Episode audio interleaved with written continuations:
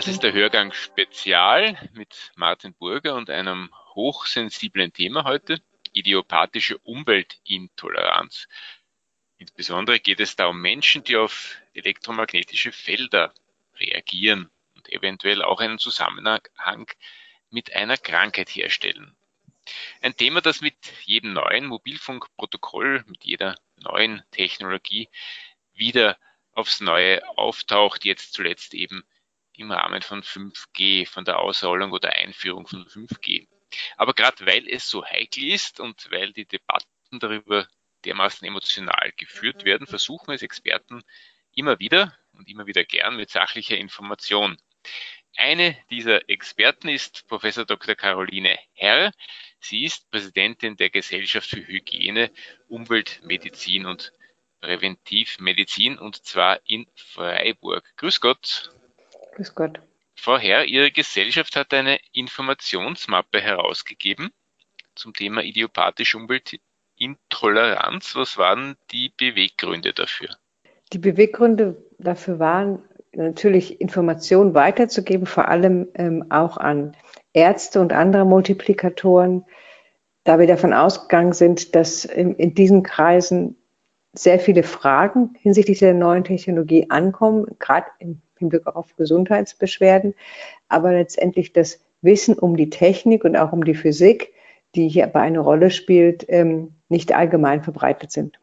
Das heißt, da gibt es nach wie vor große Informationsdefizite.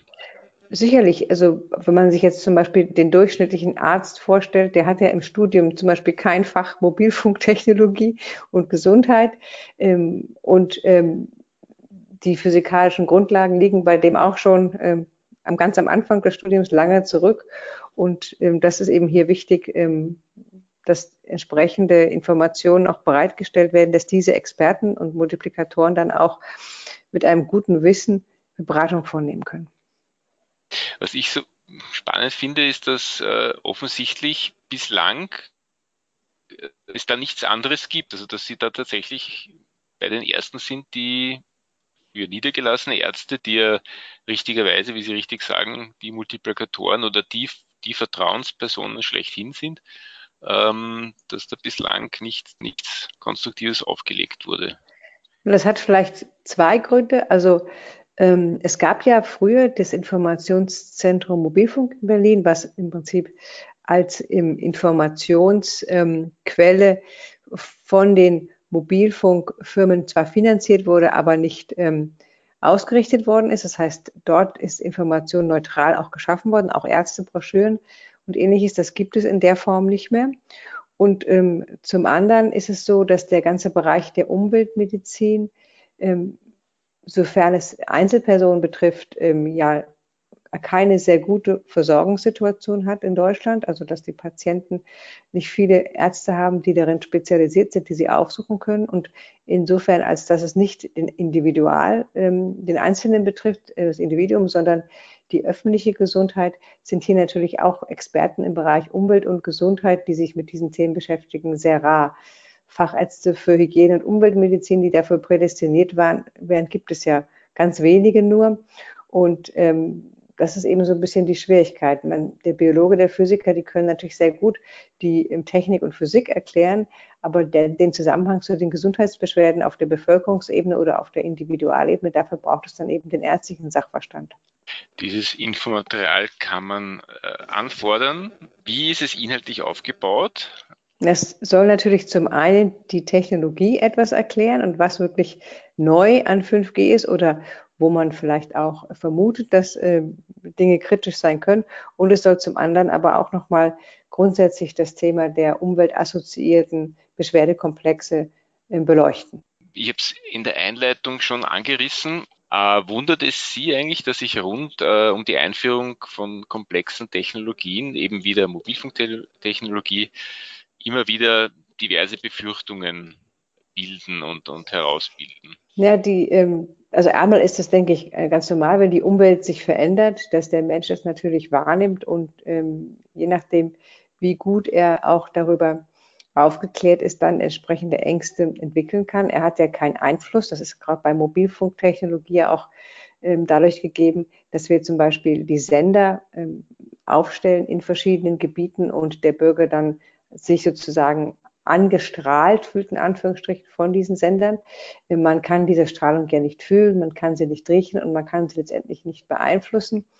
Das Einzige, was der Bürger beeinflussen könnte, wäre vielleicht die Nutzung des ähm, Mobilfunkendgerätes. Und da sieht man auch so ein bisschen die Spaltung. Wenn Sie jetzt Experten fragen, Physiker fragen, sagen die, wenn Felder irgendwo freigesetzt werden und eine relevante Rolle spielen könnten oder überhaupt ähm, da sind, da ist es eher im Zusammenhang mit der Nutzung des Endgerätes. Und die Sender werden hingegen äh, als äh, sehr viel weniger ähm, so Feld ähm, beitragend betrachtet. Und das ähm, ist eben auch hier etwas, das, das Nutzen des Mobilfunkgerätes hat der Bürger quasi selber in der Hand, den Sender nicht. Das Mobilfunkgerät ist, wenn dann das, was kritisch wäre für die Bestrahlung in Anführungsstrichen. Ähm, trotzdem gehen die Besorgnisse oft gegenüber den Sendern, ja, ähm, werden die sehr emotional.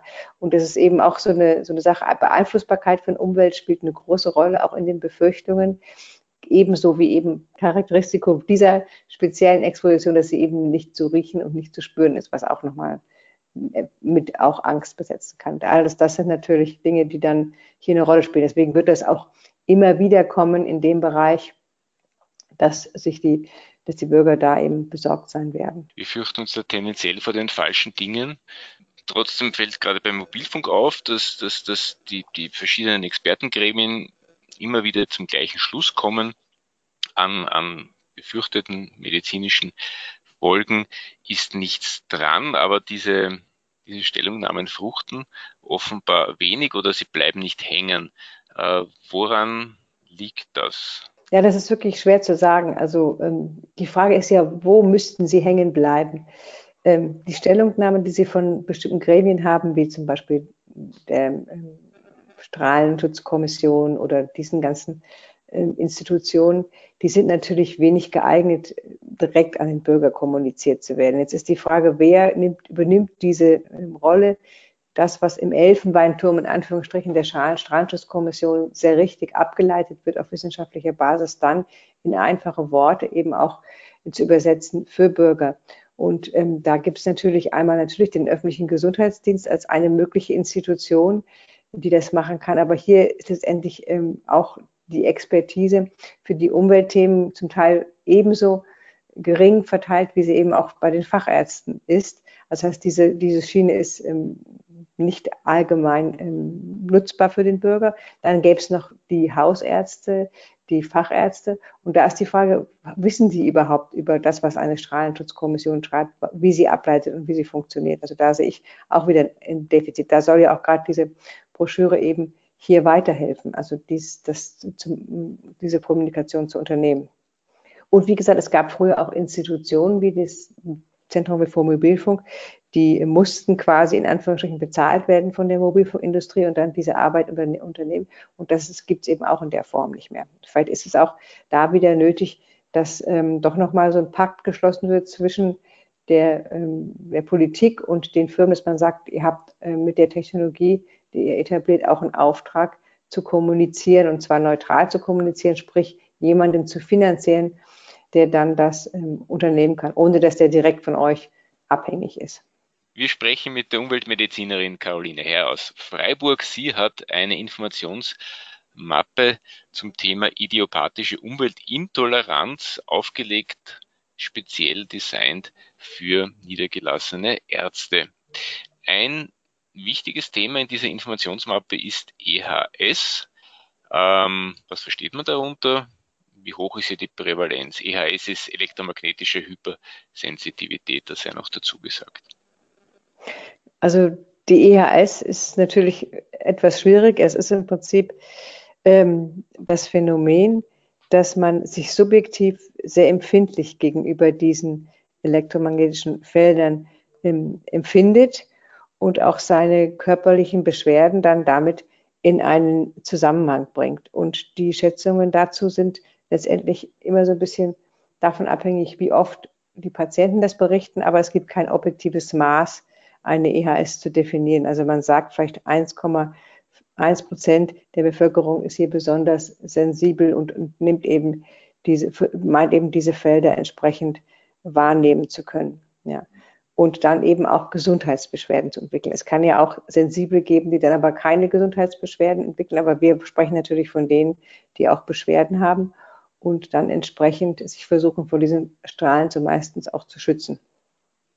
Und diese Phänomene sind ähm, durch wissenschaftliche Studien nicht ähm, belegt. Man hat verschiedene Versuche gemacht, zu schauen, ob diese Personen unterhalb der normalerweise angenommenen Wirkungsgrenzwerte etwas spüren von diesen Feldern. Das konnte man nicht nachweisen. Ebenso konnte man nicht zeigen, dass in dem Zusammenhang Beschwerden auftreten.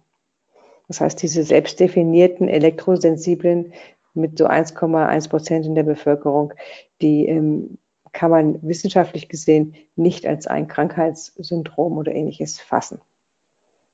Gibt es in diesen sensiblen Gruppen irgendwelche Auffälligkeiten, irgendwelche Faktoren wie Beruf, berufliche Zusammenhänge, regionale Zusammenhänge, die auffällig wären oder ist das zufällig? Also berufliche Zusammenhänge sind mir nicht bekannt, regionale Zusammenhänge nur insofern, als dass insgesamt die umweltassoziierten ähm, Beschwerden nicht gleich verteilt sind in der Bevölkerung. Also in Deutschland ist es eher so, dass im Südwesten sozusagen sowas häufiger berichtet wird und auch da letztendlich die Skepsis gegenüber Veränderungen der Umwelt größer ist als jetzt, sagen wir mal, im Nordosten oder Osten. Aber das würde ich nicht im Zusammenhang mit der objektiv messbaren Strahlenbelastung sehen, sondern mehr auch mit gesellschaftlichen und anderen Phänomenen. Für den durchschnittlichen Handybenutzer ist das Telefonieren an sich unbedenklich. Aber wie schaut es in, in, in Bereichen aus, äh, wie Militär, große Industrieanlagen, Stromversorger und so weiter? Wie schaut es da aus?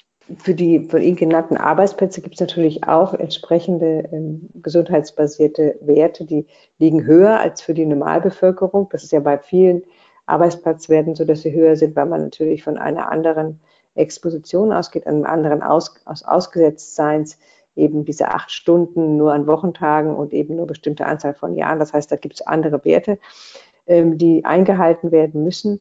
Ähm, und bei den großen Anlagen ist es so, dass die natürlich alle auch entsprechend, bevor sie errichtet werden, ähm, untersucht werden, beziehungsweise es werden Abschätzungen gemacht, wie viel, wie stark werden die Felder sein, die von diesen Anlagen ausgehen. Da werden entsprechende Abstände eben auch festgelegt, in denen dann kein Mensch sich regelmäßig aufhalten darf, sprich auch keine Arbeitsplätze sein dürfen. Trotzdem kann es natürlich zum Beispiel zu Störphänomenen kommen, die man dann beobachtet und das wird dann auch wieder oft mit Gesundheitsbeeinträchtigungen in Zusammenhang gebracht. Aber Störfelder bedeuten ja nicht, dass der Mensch deswegen beeinträchtigt wird in seiner Gesundheit, sondern man nimmt bestimmte Phänomene wahr, gerade bei den ähm, größeren Stromleitungen und so zum Beispiel, wenn die Haare äh, elektrisiert werden oder ähnliches. Das ist aber ja keine Krankheit in dem Sinne. Da muss man auch immer unterscheiden was nehme ich als Phänomen wahr und was ist wirklich geeignet, meine Gesundheit äh, zu beeinträchtigen. Wenn die EHS also nicht assoziiert ist mit, mit, mit äh, Mikrowellen, mit mhm. elektromagnetischen mhm. Feldern, äh, wie kann man es dann beschreiben, dieses Phänomen? Na, man hat sicherlich Patienten, die Beschwerden haben und die eben letztendlich ähm, vermuten, dass sie in bestimmten Szenarien ähm, zu diesen Feldern ausgesetzt sind und die diesen Zusammenhang dann herstellen. Ja, das ist eigentlich das, was wir ja immer haben. Wir haben also immer Beschwerden und dann versuchen wir, man weiß ja zum Beispiel, circa 20 Prozent der Bevölkerung haben Kopfschmerzen, die man nicht weiter erklären kann oder auch Rückenschmerzen oder ähnliches. Wir versuchen diese Beschwerden natürlich uns zu erklären und, und ähm, da ist es auch natürlich vom, vom menschlichen her ähm, ein ganz übliches Phänomen, dass man die Ursachen für die Beschwerden eher außerhalb des eigenen ähm, Verhaltens, des eigenen Körpers sieht. Und da ist dann natürlich gerade die Umwelt ein, ein beliebter Ort, worauf das projiziert wird, dass man ähm, eben diese Beschwerden hat. Also sagen wir mal, Sie hätten jetzt ähm, ähm, Kopfschmerzen und ähm, hätten eben diesen Sender seit neuestem vor ihrem Haus, dann würden sie eben denken, also diese Kopfschmerzen, für die ihr Arzt ihnen keine Erklärung geben kann, die kommen ähm, möglicherweise eben von diesem Sender und denken gar nicht dran, dass sie vielleicht auch Spannungskopfschmerzen haben, weil sie bestimmte Haltung bei, am Arbeitsplatz einnehmen und eben nicht entsprechend sportlich aktiv sind. Das sind ja auch ähm, ja, ganz normale Erklärungsmuster für eben chronische und häufig auftretende Beschwerden, dass man eben sagt, es ist irgendwo außerhalb von mir und ich kann gar nichts dafür. Das haben wir, sie beobachten wir in anderen Bereichen auch. Nochmal zurückzukommen auf den, auf den Hausarzt oder Landarzt. Ähm, mhm. Allgemeine Mediziner sind ja oft vorne mit dabei oder jedenfalls mit dabei, wenn eine Bürger, Bürgerinitiative gegen, gegen Handymastensturm läuft. Zumindest habe ich mhm. das oft so erlebt äh, in der Berichterstattung, ähm, was auch klar ist, weil äh, das sind Menschen, die halt die, die, die Beschwerden mit den Beschwerden der Bevölkerung konfrontiert sind und die kennen. Was ist, sind da die häufigsten, die im Zusammenhang, die häufigsten Symptome, die im Zusammenhang mit, mit ähm, EHS berichtet werden oder ja, das sind halt die, die Symptome, die insgesamt ähm, eben häufig auftreten in der Bevölkerung und die eben auch häufig schwer zu erklären sind. Also es sind oft von Schlafstörungen berichtet, eben von ähm, ähm, Problemen eben ähm, letztendlich der Leist, die Leistungsfähigkeit eben zu erhalten. Alle diese Dinge eben, die sehr schwer fassbar sind, wo man sagt, also dass die, ähm, die lassen sich auch im normalen allgemein, allgemeinärztlichen im Leben schwer erklären. Ja, das ist so das, was, was man sagen muss. Und diese ähm, Rückenschmerzen, andere Beschmerzsymptome, Kopfschmerzen hatte ich schon gesagt, Schlaflosigkeit, die kommen eben wirklich insgesamt häufig vor und sind eben auch insgesamt oft ein Problem in der Versorgungssituation der Patienten. Ja. Hat sich die Beschwerde ähm, Lage eigentlich verändert. Sprich, früher war es immer der, der Handymast auf dem Dach, ja, der große, große, für große Aufregung gesorgt hat. Und da muss man sich auch als, als, als Medium bei, bei der Nase nehmen. Auf Bezirks- und Regionalebene sind da die Medien sehr oft dabei und verstärken das. Ist diese Sorge diese Exposition, diese Exposition äh, durch einen Handymast berechtigt? Vielleicht kann man das auch vielleicht einmal erklären. Mhm. Also ich hatte ja vorhin schon gesagt, die, die Felder sind letztendlich beim Benutzen eines Handys sehr viel ausgeprägter auf den Menschen einwirkend als über den Handymast. Bei Masten haben sie den Vorteil, wenn er eben errichtet wird, egal wie viele Sender auf so einem Mast auch sind, es wird eine Standortbescheinigung erstellt, es wird genau abgeschätzt, ähm, welche Feldstärken entstehen, auch wenn alle Sender gleichzeitig mit Hochbetrieb arbeiten und wie weit muss dann der Abstand zur Bevölkerung sein, um eben hier zum Beispiel eine, den Grenzwert nicht zu überschreiten. Also das wird ja da sehr genau gemacht und insofern kennt man da die Situation. Es gibt auch ausführliche Messungen, die sind gemacht worden in Deutschland ähm, schon in der Zeit vor 5G, wo man immer gesehen hat, die Grenzwerte, die es gibt, werden auch durch alle Sender an einem Ort immer nur im höchstens im Prozentbereich äh, ausgeschöpft. Also auch wenn Sie alles zusammenrechnen, kommen Sie da nie auf sehr hohe Werte. Und ähm, das ist natürlich bei der Nutzung eines Handys, wenn Sie sich jetzt vorstellen, der Empfang ist schlecht, dann braucht das Handy sehr viel, versucht also sehr intensiv Kontakt zum Sender aufzunehmen, dann können schon auch höhere Werte auftreten. Gleichwohl sind die auch unter den Grenzwerten, ähm, die, die wir als gesundheitsrelevant betrachten. Oft wird dann das Phänomen angefügt, dass das Handy ja warm wird und dann denkt man, da die Wärmewirkung auch durch die Mikrowellen bekannt ist, könnte dann ein Zusammenhang sein. Aber hier ist es oft hier ist es so, dass die, der, der Akku des Handys einfach auch eine gewisse Wärme abstrahlt und das dann verwechselt wird. Also wenn Sie das Handy ans Ohr halten, sehr eng, sehr länger telefonieren und es wird warm, dann ist es nicht die Mikrowelle, die sich auf Ihr Ohr auswirkt, sondern es ist letztendlich die ähm, Akkuwärme, die sich da staut zwischen Ohr und Handy.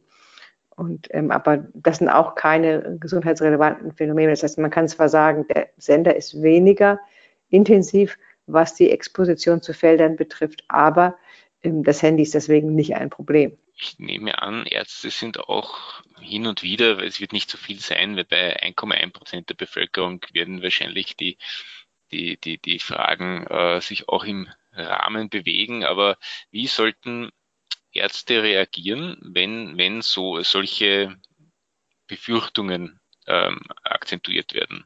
Also ich denke schon, dass es wichtig ist, dass man versucht, in verständlichen äh, Vokabular den Patienten das natürlich äh, zu erklären, dass einmal die Seite, die ganz nah am Arzt dran ist, einfach auch zu erklären, dass nicht alle körperlichen Beschwerden immer und in jedem Fall erklärbar sind, auch durch die Diagnostik, die gemacht wird. Und gleichwohl, dass ähm, wir einfach, um eine Beschwerde mit der Umwelt in Zusammenhang zu bringen, bestimmte Belege dafür haben müssen, dass diese Felder überhaupt in der Lage sind, diese Phänomene auszulösen. Und gerade für die Felder, die beim Mobilfunk eine Rolle spielen, auch jetzt in den neuen äh, angedachten Szenarien von 5G gibt es natürlich sehr viele Studien, die schon unternommen worden sind, alle möglichen Phänomene sich anzuschauen. Und hier ist nie ein Zusammenhang hergestellt worden, dass unterhalb der etablierten Grenzwerte wirklich eine Beeinflussung ähm, der Gesundheit des Menschen auftreten kann. Und das ist natürlich auch etwas, was man dann kommunizieren muss. Man sollte halt immer die Beschwerden aus meiner Sicht sehr ernst nehmen und sagen, das ist unstrittig, dass die Beschwerden so empfunden werden. Das sind jetzt zumeist Beschwerden, die der Patient eher empfindet, als dass man sie objektiv jetzt sehen könnte. Das, das, die würde ich gar nicht diskutieren, sondern mehr darüber diskutieren, dass der Zusammenhang mit dem Umweltfaktor eben etwas ist, was wirklich belegt werden muss und wo es fürs hier trotz vieler Studien keinen Anhalt gibt. Und man kann natürlich immer sagen, jede Studie kann noch neue Erkenntnisse bringen. Da muss man aber auch sehen, der Grad der Unsicherheit ist bei den Mobilfunkfeldern nicht sehr groß. Also es gibt einfach schon sehr viel Wissen. Das war Caroline Herr. Sie ist Präsidentin der Gesellschaft für Hygiene, Umweltmedizin und Präventivmedizin in Freiburg. Vielen Dank, dass Sie bei uns im Hörgang waren. Ja, vielen Dank. Ihnen auch. Noch ein Internet-Tipp zum Schluss für Fragen zu 5G und dem Ausbau von 5G, der erst jetzt anläuft, gibt es eine Website mit weiterführenden Informationen www.5ginfo in einem geschrieben.at. Vielen Dank. Das war der Hörgang zum Thema EHS.